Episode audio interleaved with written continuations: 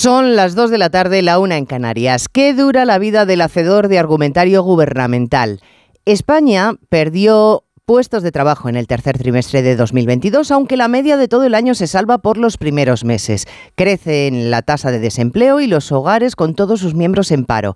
Vamos, que tenemos un nítido frenazo económico a pesar de que el gobierno ha llegado a decir que la recesión ha terminado, que lo están haciendo de cine. ¿Cómo lo explican hoy? Pues asegurando que no hay cambio de tendencia, que es que la economía está en pausa. Esfuerzo argumental enternecedor. Sentimiento que está en las antípodas de lo que provoca el asesinato a manos de un individuo pendiente de expulsión de un sacristán que estaba en su iglesia. Lo intentó con más creyentes, pero no lo logró. La repulsa es generalizada. Bueno, no, generalizada no. Podemos y sus dirigentes ni condenan ni rechazan. Lo más, mandan cariño a los familiares del fallecido, del asesinado han preferido volcarse en los insultos a Santiago Abascal por avivar la cultura del odio.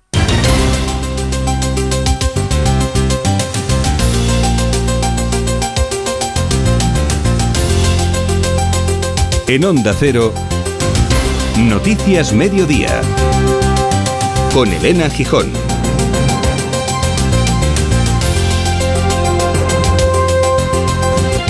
Buenas tardes, minuto de silencio este mediodía en Algeciras por el asesinato de Diego Valencia, sacristán de la iglesia de Nuestra Señora de la Palma a manos de Yassin Caja, ya detenido, que al grito de Alas Grande hirió a cuatro personas más.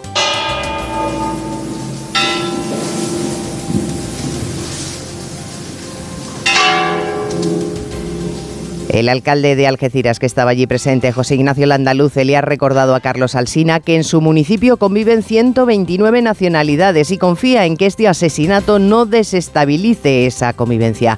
No tiene información directa del Ministerio del Interior, que aún no se ha puesto en contacto con él, pero confirma que el agresor tenía una orden de expulsión desde hace tres meses. Lo que vamos sabiendo es que el tipo, este asesino, no, no podía ser deportado fácilmente por culpa de los trámites administrativos, que, ya tiene, que, eso hay que conseguir limarlo para que seamos más eficaces. La conferencia episcopal pide que no se identifique la agresión con ninguna religión. El ministro de Interior asegura que es un lobo solitario y que no hay más personas implicadas. El Partido Popular se queda con que no tiene ninguna información por parte del gobierno en este asunto. Es una forma de hacer las cosas, sostiene Cuca Gamarra, que reprocha al Ejecutivo que tampoco haya acudido al Congreso para informar sobre el envío de Leopards a Ucrania. Hoy el portavoz del Kremlin, Dmitry Peskov, advierte de que Rusia considera que todos los países que envían material bélico son enemigos de Rusia.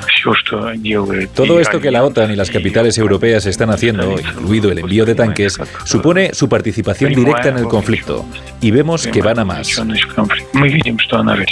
La creación de empleo se frenó en el tercer trimestre del año, aumenta la tasa de desempleo y el número de hogares con todos sus miembros en paro. Salvo el año de la pandemia, desde 2013 no teníamos datos tan malos en un último trimestre. El secretario de Estado de Economía y Apoyo a la Empresa, Gonzalo García, confía en que sea un frenazo temporal. No esperamos que suponga un cambio de tendencia, sino más bien una cierta moderación, una cierta pausa en un proceso que esperamos que continúe durante este 2023 de creación de empleo y de reducción de la tasa de paro dentro de un proceso intenso de cambio estructural dentro del mercado de trabajo. La imposición de la mascarilla tiene los días contados, así encabezamos el repaso al resto de asuntos de la actualidad de la mañana con María Hernández y Paloma de Prada. Gobierno aprobará el 7 de febrero el fin de la mascarilla obligatoria en los transportes públicos, manteniendo la obligatoriedad en farmacias, centros de salud, hospitales y residencias. La decisión llega tras el acuerdo de sanidad y las comunidades y una vez que la situación epidemiológica se ha estabilizado. La abogacía del Estado pide al Supremo que rebaje la pena de inhabilitación a Junqueras de 13 a 7 años al concluir que el nuevo Código Penal obliga a revisar las condenas. Su interpretación contradice a la Fiscalía que pide mantener la inhabilitación al entender que la reforma no supone beneficio alguno. El PSOE madrileño tiende la mano a Manuela Carmena y confirma que quiere contar con la exalcaldesa en la campaña para las elecciones del mes de mayo. Según la candidata socialista a la alcaldía, Reyes Maroto, Carmena ya se ha puesto a disposición de su candidatura. Un voraz incendio calcina la fábrica agroalimentaria Cascajares en la localidad palentina de Dueñas. Varias naves de la empresa han sido pasto de las llamas, aunque no hay que lamentar daños personales. La Junta de Castilla y León ha ofrecido ayuda para que la actividad se retome lo antes posible. Detienen en dos hermanas a un pedófilo con más de 300 vídeos de agresiones sexuales a niñas de corta edad, entre ellos varios tutoriales para enseñar a los padres a abusar de sus propias hijas. Comerciaba con las imágenes en Internet y está acusado de tenencia y distribución de pornografía infantil. Ha fallecido el histórico del socialismo vasco Rodolfo Ares, fue consejero de Interior con Pachi López como Lendakari, jugó un papel destacado en la lucha contra ETA y fue pieza clave en el acuerdo entre socialistas y populares en el País Vasco. Su capilla ardiente se abrirá mañana en Bilbao. En cuanto al tiempo, el aire polar se suman hoy vientos del norte cargados de frío y humedad que van a dejar lluvias y nevadas incluso en el centro peninsular. Cristina Rovirosa. Seguimos inmersos en la semana más fría del invierno. 27 capitales de provincia están amaneciendo estos días bajo cero. Esta tarde no llegaremos a 10 grados en la mayor parte de España y aunque helará con menos intensidad, seguiremos teniendo valores gélidos, menos 2 grados en Castilla y León y Aragón. Además, las nubes irán cubriendo la mitad norte y dejando precipitaciones de nieve en el Cantábrico, Castilla y León, Galicia, Navarra, La Rioja y Sierra de Madrid. Y en Ávila y Segovia capital también nevará. Cielo despejado en el resto del país. Dos cositas. La primera, una motera conoce la ciudad como la palma de su mano. La segunda, una mutuera siempre paga menos. Vente a la mutua con tu seguro de moto y te bajamos su precio sea cual sea. Llama al 91 555 5555. 91 555 5555. Por esta y muchas cosas más, vente a la mutua. Condiciones en mutua.es. Con las lentillas, el polvo, los ordenadores, notamos los ojos secos, nos pican. La solución es Devisión Lágrimas. Devisión alivia la irritación y sequedad ocular. Devisión Lágrimas. Este producto cumple con la normativa vigente de producto sanitario. Todo ok. Tienes una salud de hierro, Miguel. Gracias, doctor. Desconecto, que tengo una reunión de trabajo. En Orange reinventamos nuestras tarifas Love Empresa. Ahora incluyen cosas tan importantes para tu negocio como la salud. Por eso te ofrecemos Orange Salud con Mafre. Llama ya al 1414. Las cosas cambian y con Orange Empresas tu negocio también. Orange. ¿Cansado de estar cansado? Revital te puede ayudar. Revital con jalea real y vitamina C ayuda a disminuir el cansancio. Recuerda, energía, Revital. Consulta a su farmacéutico o dietista. Ponle Freno convoca una nueva edición de sus premios que celebran 15 años. Su objetivo es reconocer aquellas iniciativas que hayan contribuido a promover la seguridad vial en nuestro país. Envía tu candidatura antes del 3 de marzo a través de la web ponlefreno.com. Juntos, sí podemos. A3 Media. Comer frente al ordenador, los aquí remamos todos juntos, las reuniones interminables. Respira, come frente al mar, rema en aguas cristalinas, disfruta paisajes interminables. No esperes al verano para volver a respirar. Hay un lugar a menos de una hora de ti que te espera todo el año. Vive las Islas Baleares. En Onda Cero, Noticias Mediodía, con Elena Gijón. Juan José Marina Janeiro, párroco de Nuestra Señora de la Palma de Algeciras, en charla con Alsina, reflexionando sobre la utilización de la religión para cometer asesinatos. Desgraciadamente, el nombre de Dios se toma en vano, ¿no? Y desgraciadamente, pues que se utilice a Dios para como justificación es la gran locura y la verdad no se no se entiende o no se comprende no cuando sabemos que Dios es amor no y que eh, van en contra de todo lo que lo que sea la agresión y lógicamente hacia el ser humano. Desgraciadamente hay personas que, que bueno pues no lo entienden o no lo comprenden o no lo quieren comprender. Él ha relatado que el agresor estuvo en la iglesia de Nuestra Señora de la Palma donde asesinó a Diego Valencia, el sacristán, después de haber pasado por la parroquia de San Isidro, donde trató de degollar al salesiano Antonio Rodríguez Lucena, de 74 años, que está estable dentro de la gravedad, y a tres personas más. Yassin Canjas ya está siendo investigado por la Audiencia Nacional como presunto autor de un atentado yihadista. Su casa ha sido registrada pero el Ministerio de Interior niega que estuviera bajo seguimiento Arancha Martín de las fuerzas de seguridad. No estaba bajo el foco policial, no tenía antecedentes ni por terrorismo ni ningún otro tipo de antecedente penal, ni aquí en España ni en Marruecos de donde procedía, ni en ningún otro país aliado, asegura tajante Interior. Sí estaba de forma irregular en España y por eso tenía abierto desde junio un expediente de expulsión, un procedimiento administrativo cuya ejecución no es inmediata, subraya Interior. De hecho, puede extenderse por años y solo en el tramo final conlleva el ingreso en un centro de internamiento. Ayer, asegura Marlasca, actuó este individuo solo. No hay terceras personas eh, involucradas en los hechos y dejemos que la investigación dirigida por el Juzgado Central de Instrucción en funciones de guardia de la Audiencia Nacional se desarrolle adecuadamente. Los expertos antiterroristas analizan cuidadosamente lo incautado en su domicilio, continúa además con los interrogatorios, de momento se considera un ataque terrorista de un lobo solitario. El ministro ha regresado de la cumbre de ministros de Interior que se está celebrando en Estocolmo, casualmente para hablar de cómo agilizar los trámites de expulsión de los inmigrantes ilegales. De momento no hay explicaciones precisas de por qué el expediente se estaba demorando, más allá de esos detalles que ha apuntado Arancha Martín, pero en Algeciras eso no les conforta. Hoy es día de duelo y a mediodía se ha guardado un minuto de silencio. Allí en Algeciras se encuentra Alberto Espinosa. Dolor y consternación en Algeciras en esta jornada de luto oficial tras la muerte del sacristán de la iglesia de La Palma, Diego Valencia, que fue eh, apuñalado por un ciudadano de origen marroquí que ya está en dependencias eh, policiales. Cinco minutos de silencio con eh, numerosas personalidades presentes en la emblemática Plaza Alta y cientos de ciudadanos, entre ellos representantes de la comunidad musulmana como Mohamed, que es uno de los portavoces y deja claro que esto nada tiene que ver con el Islam. No han dudado de venir y demostrar su dolor y su apoyo a la ciudadanía. Entre todos ganaremos la batalla. La capilla ardiente del conocido sacristán de la ciudad se va a instalar esta tarde en la iglesia de La Palma, esa que durante tantos años cuidó. Efectivamente, la Comisión Islámica ha condenado los ataques y eso ha sido no solo agradecido, sino puesto como ejemplo por la Conferencia Episcopal Española para hacer un llamamiento a no demonizar ninguna religión. El portavoz de los obispos ha puesto especial énfasis en subrayar que una actitud particular no puede empujar a juzgar a todo un colectivo. De la misma forma ha dicho que cuando ETA asesinaba no se señalaba a todos los vascos.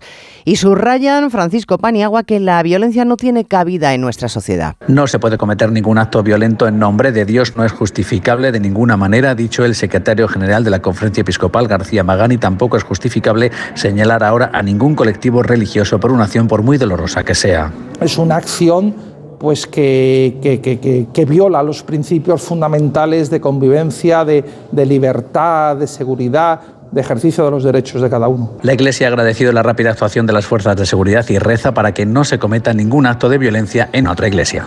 Bueno, hubo un tiempo en el que el yihadismo era la principal preocupación del planeta, desde luego no ha desaparecido, pero ahora mismo el origen de los desvelos internacionales está en la invasión rusa de Ucrania. Kiev ha decretado a primera hora la alerta antiaérea en todo el país porque Rusia ha intensificado su ofensiva con ataques de misiles contra Kiev y la región de Odessa, hasta 55 de los que Ucrania dice haber derribado 47. Moscú golpea con fuerza en respuesta al acuerdo europeo de enviar tanques, algo que el Kremlin considera Moscú chavícolas como una parte participación directa de Occidente en la guerra. Moscú ha reaccionado con furia ante la ayuda de Alemania y Estados Unidos a Ucrania. Los ucranianos ya se temían lo peor porque en el pasado los rusos han respondido a los éxitos ucranianos con ataques aéreos masivos que han dejado a millones de personas sin luz o sin calefacción. Hoy las alarmas de ataque aéreo han vuelto a sonar por toda Ucrania cuando la gente se dirigía al trabajo. Explosiones en las ciudades de Kiev y también en Vinitsia, aunque Ucrania dice que todos los drones y la mayoría de los misiles han sido derribados. Pero en la capital la multitud se ha tenido que refugiar una vez más en las estaciones de metro. El alcalde de la ciudad, Vitaly Klitschko, asegura que una persona ha muerto y dos han resultado heridas cuando un misil alcanzó unos edificios no residenciales en el sur de la ciudad. La ministra de Defensa, Margarita Robles, participa esta tarde en una reunión por videoconferencia de los países dispuestos a enviar leopardos a Ucrania, que ha convocado a Alemania. Se trata de empezar a fijar la disponibilidad de los carros de combate, los tiempos de puesta a punto y otras cuestiones logísticas pues muy necesarias. Para los socios de gobierno que acusan al gabinete de colaborar en la política bélica, Robles matiza. España está firmemente comprometida con la paz. Nosotros queremos la paz y entendemos que la mejor manera de apostar por la paz es el envío coordinado de material defensivo. E insisto mucho, este material tiene por objeto defender la ciudadanía de Ucrania que está siendo cruelmente masacrada por Putin. Pero la ministra sigue sin concretar cuántos Leopard va a enviar España ni cuándo. Sí lo ha hecho el ministro de Defensa alemán Boris Pistorius. ¿En cuántos meses? ¿Dos, tres, cuatro? Lo acabo de decir, creo que a finales de marzo. Pues a finales de marzo será. Hoy la portavoz del Partido Popular, Cuca Gamarra, ha comparecido para explicar que el gobierno ha vuelto a actuar como suele en lo que a los populares se refiere, es decir, ignorarles en los asuntos importantes. Ni les han dado detalle alguno sobre el envío de Leopard españoles a Ucrania, ni tienen más pormenores que los conocidos por los medios de comunicación sobre el ataque de Algeciras. Gamarra pide la inmediata convocatoria del pacto antiterrorista con la esperanza, Génova, José Ramón Arias, de que en ese foro puedan tener más información. Y es que los populares lamentan esa falta de información evidente del gobierno, tanto sobre lo ocurrido ayer en Algeciras, sobre cómo el envío de carros de combate a Ucrania. Los populares apoyan esta última decisión si se produce no como los socios del gobierno y piden, como decías, reunir por otra parte la comisión del pacto antiyihadista. La número dos del PP, Cuca Gamarra, sostiene que la transparencia es un pilar de la democracia. Y hoy más que nunca esto se hace necesario. Después de haber visto esa solicitud del de, eh, envío de carros Leopard a Ucrania y después de haber vivido ayer en Algeciras ese ataque. Sobre los datos de la EPA conocidos hoy, los populares ven una evidente ralentización del mercado laboral que contrasta con el sorprendente, dicen, triunfalismo del presidente del gobierno. Efectivamente, creen que el gobierno ha pecado de triunfalismo porque la EPA conocida esta mañana no ha sido muy benévola. El primer año de la reforma laboral en nuestro país se ha cerrado con una caída de la contratación en el último trimestre. En esos tres meses solo ha crecido el empleo público. Rozamos el 13% de tasa de desempleo. Aumenta el paro juvenil y ser autónomo deja de ser atractivo. Pero el gobierno dice que solo es una pausa, Caridad García, en nuestro camino ascendente. Sí, aunque el último trimestre del año deja 88.000 empleos menos y 44.000 parados más, Economía entiende que esto es un parón pasajero consistente con el contexto económico y pone el foco en la reducción de la temporalidad que cae siete puntos y medio con tres de cada diez nuevos indefinidos bajo el formato del fijo discontinuo. 2022 cierra con casi 20 millones y medio de afiliados, pero hay 112.000 autónomos menos y el último trimestre destruyó 100.000 empleos del sector privado.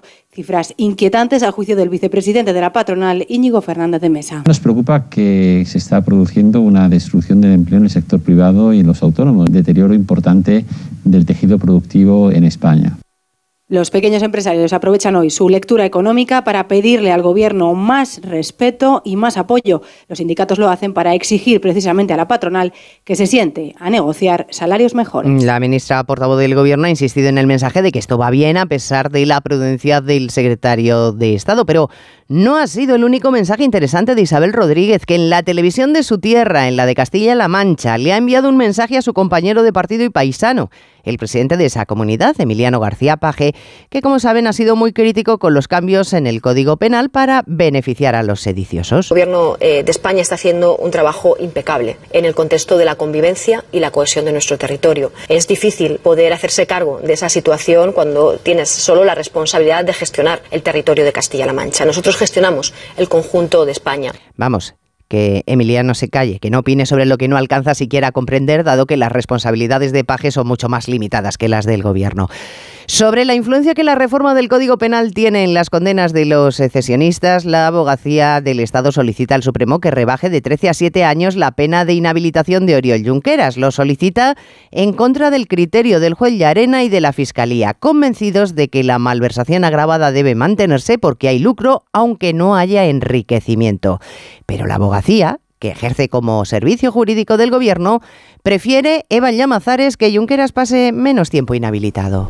De 13 años de inhabilitación a 7 porque la abogacía, que son los servicios jurídicos del Gobierno, no hace la misma interpretación que el juez Llarena con los fugados o que los fiscales del Prusés, sino que en línea con el propósito de la reforma legal aplica la malversación sin ánimo de lucro. Señala que se les condenó por la modalidad de administración desleal, no por apropiación indebida. No se celebró en el juicio prueba alguna sobre el lucro y en todo caso, aunque el destino de los fondos fue ilegal, el carácter del referéndum fue público. También contempla los desórdenes públicos agravados para sustituir a la derogada sedición. En consecuencia, pide rebajar todas las penas de inhabilitación, especialmente la de los Jordis, hasta los cuatro años. Noticias Mediodía. Onda Cero. Mi instinto detective me llevó a Sol Optical. Dos gafas graduadas con antirreflejante por solo 79 euros. Sigue la pista en soloptical.com. En Toys R Us, nuevo catálogo del bebé y preescolar con 50% de descuento en la segunda unidad en todos los juguetes del catálogo. Hasta el 19 de febrero. Más info en tienda y en toysaras.es. Con las placas solares de Solideo puedes hacer que la energía del sol llegue a todos tus electrodomésticos e ilumine tu factura de la luz. Ahorra y hazte autoconsumidor. Solideo.es. Agencia negociadora les ha cambiado la vida. Pues tenía siete recibos, pagaba unos 1.800 y ahora voy a pagar de 375. Y en transparencia 100%, la verdad no tengo ninguna pega. Pues mira, me supone, pues, jolín, llegar a fin de mes, llegar a que, que no llegaba ni al día uno y... No lo dudes. Si tienes casa en propiedad y quieres pagar un 80% menos cada mes por tus préstamos, llama gratis al 900-900-880. 900-900-880. Llama ahora, te cambiará la vida. A mí la fibra bien no me iba, hasta que me dije a mí mismo, mí mismo que a ti te gusta lo bueno. Pero luego dije, mí mismo que lo bueno cuesta. Y luego pensé, pues para eso está Yastel, que te da una fibra que flipas y móvil por 39.95 precio definitivo. Sí, sí, definitivo, porque lo bueno no es caro, pero tú mismo, ¿eh? Llama ya al 1510. Barcelona y Osasuna alcanzan unas semifinales de Copa que hoy se van a completar con los ganadores del Real Madrid Atlético y Valencia Athletic. Óscar Conde, buenas tardes. Buenas tardes, Elena. Radio Estadio Onda Cero desde las 8 para seguir ambos partidos. Primero ese Valencia Athletic de Bilbao que se reencuentran tras las semis de la pasada temporada y después el Real Madrid Atlético de Madrid. Recuperan Chelotti y Álava. Son bajas Carvajal, Luca Chuamení, Hazard. No podrá contar Simeone con Marco Llorente para intentar seguir peleando por el título que puede salvar su temporada. Un derbi enturbiado en las horas previas por los ultras del Atlético que han colgado en las inmediaciones de la Ciudad Deportiva Blanca una pancarta contra el Real Madrid y un muñeco con la camiseta de Vinicius simulando ser ahorcado. Actos que tanto el conjunto rojiblanco como la Liga y la Federación han condenado de manera enérgica, asegura el Atlético en un comunicado oficial que hechos así son absolutamente repugnantes e inadmisibles y que avergüenzan a la sociedad. Este derbi madrileño y el encuentro de Mestalla decidirán quiénes acompañan a Barcelona y Osasuna en el sorteo de semifinales que se va a celebrar el próximo lunes. El conjunto blaugrana superó ayer con un solitario gol de Dembélé a una Real Sociedad que plantó cara en el Camp Nou, pese a jugar buena parte del partido con uno menos, tras esa expulsión de Bryce Méndez. Y es que tras una buena primera parte, el Barça no supo cerrar el encuentro y los donos tierras estuvieron cerca de lograr la igualada en el tramo final. El técnico culé, Xavi Hernández. Pues son momentos que hay que matar el partido, ¿no? Esto es lo que tenemos que aprender. No eres efectivo cuando toca o no tienes esa capacidad de, la agresividad necesaria en el momento justo y acabas sufriendo. La única sensación negativa es esta, porque en resumen estamos en enero donde queríamos estar, ¿no? Líderes en liga, eh, semifinal de copa, con un título en el bolsillo, es la Supercopa. Creo que las sensaciones son muy positivas.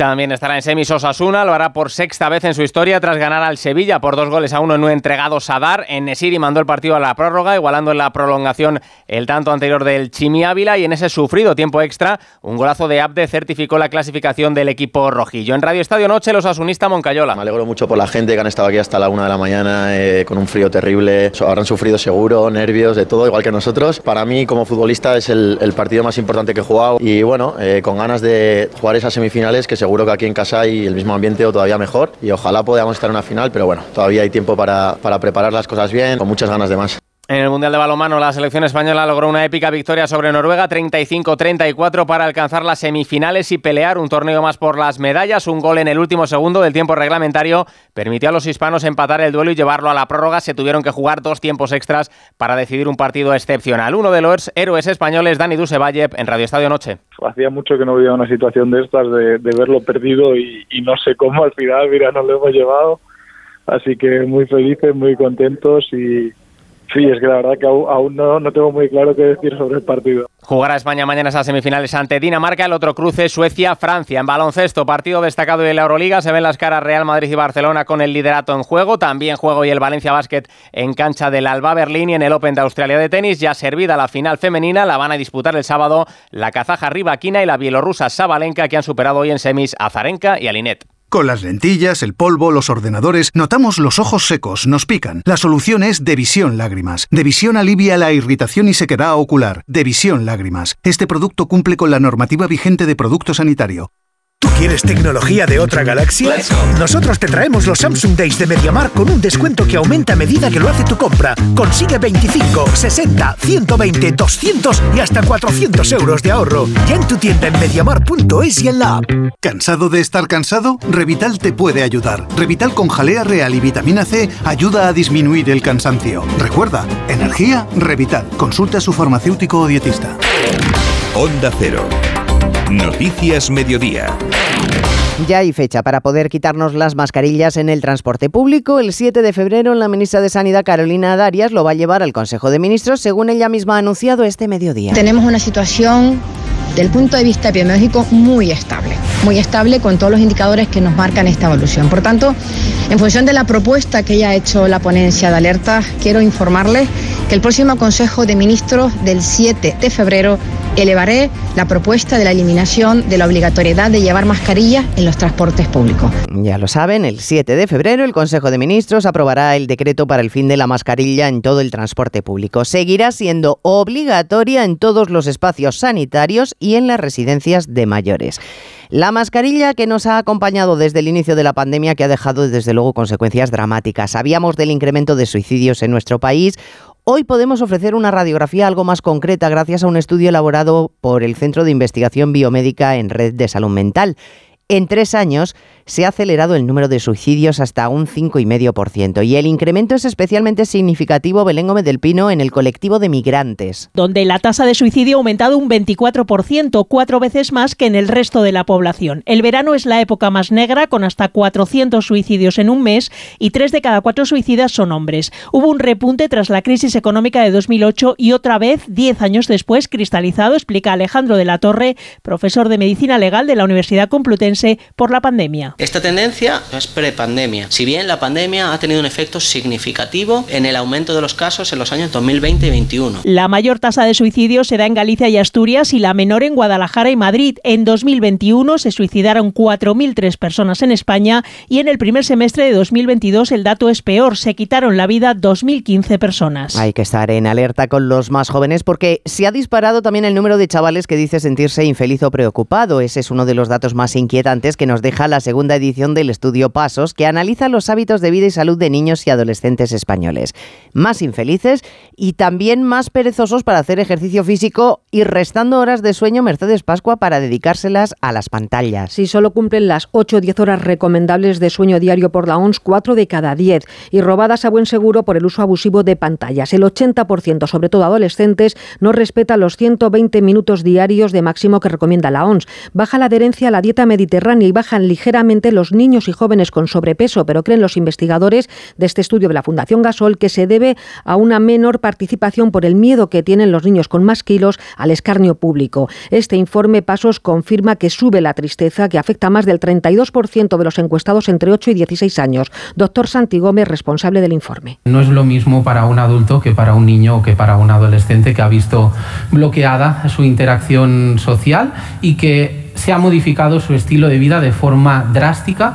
Se ha reducido a 23 minutos el tiempo diario que dedican al deporte y la prevalencia de la obesidad es el doble en las escuelas con menos renta. En un mes, el 27 de febrero, arranca el Congreso Mundial de Móviles en Barcelona, que vuelve con toda su fuerza tras la pandemia. La organización espera unos 80.000 asistentes y calcula que generará un impacto económico para la ciudad de 350 millones de euros, según los organizadores. Onda Cero Barcelona, Monsevals. El Mobile World Congress de este año reunirá más de 2.000 expositores en una edición que se acercará bastante a las anteriores a la pandemia. Y es que, según los directivos del certamen, se espera una recuperación importante, sobre todo por parte de los asistentes chinos. Se trata de una nueva edición que se celebrará entre el 27 de febrero y el 2 de marzo y según han detallado desde la organización, se calcula que habrá un impacto económico de al menos 350 millones de euros en la ciudad.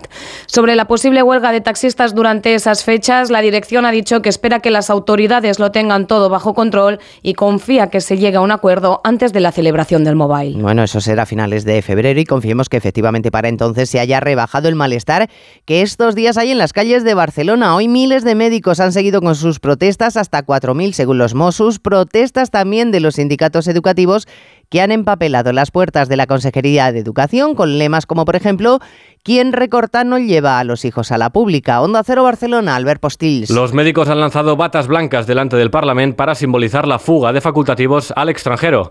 Xavier Leonard es el secretario general del sindicato Médicos de Cataluña. Que el gobierno esté a la altura de las circunstancias y negocie con los facultativos y facultativas una solución a la grave crisis de demografía médica que sufrimos. También han salido a la calle los docentes reclamando un sistema público y de calidad y exigiendo a la Consellería de Educación que mueva ficha en los próximos días. Visiblemente afectado, como no podía ser de otra manera, escuchábamos esta mañana en más de uno a Alfonso Jiménez, responsable de la fábrica de cascajares en la localidad palentina de Dueñas, casi 20 años de historia reducidos a cenizas por un incendio. Desde que he visto que se quemaba toda la fábrica, que se ha quemado toda la fábrica, absolutamente todo, no ha quedado nada en pie. La única obsesión que tengo es levantarnos, que nos vamos a levantar, pero en el menor tiempo posible para recuperar el empleo y para recuperar la actividad económica y volver a ser los que somos. Y antes de terminar, un recuerdo para Rodolfo Ares, que ha fallecido a los 68 años, un histórico del PSOE, figura política clave en la lucha contra ETA, portavoz de los socialistas vascos y consejero de Interior con Pachi López cuando era Lendakari, quien ha dicho de Ares que nos ha dejado un resistente y un incombustible. Dani Solís en la realización técnica y Cristina Rovirosa en la producción. A las 3 si quieren tenemos otra cita. Ahora programación local y regional. Gracias por estar ahí. Muy buenas tardes. En Onda Cero, Noticias Mediodía, con Elena Gijón.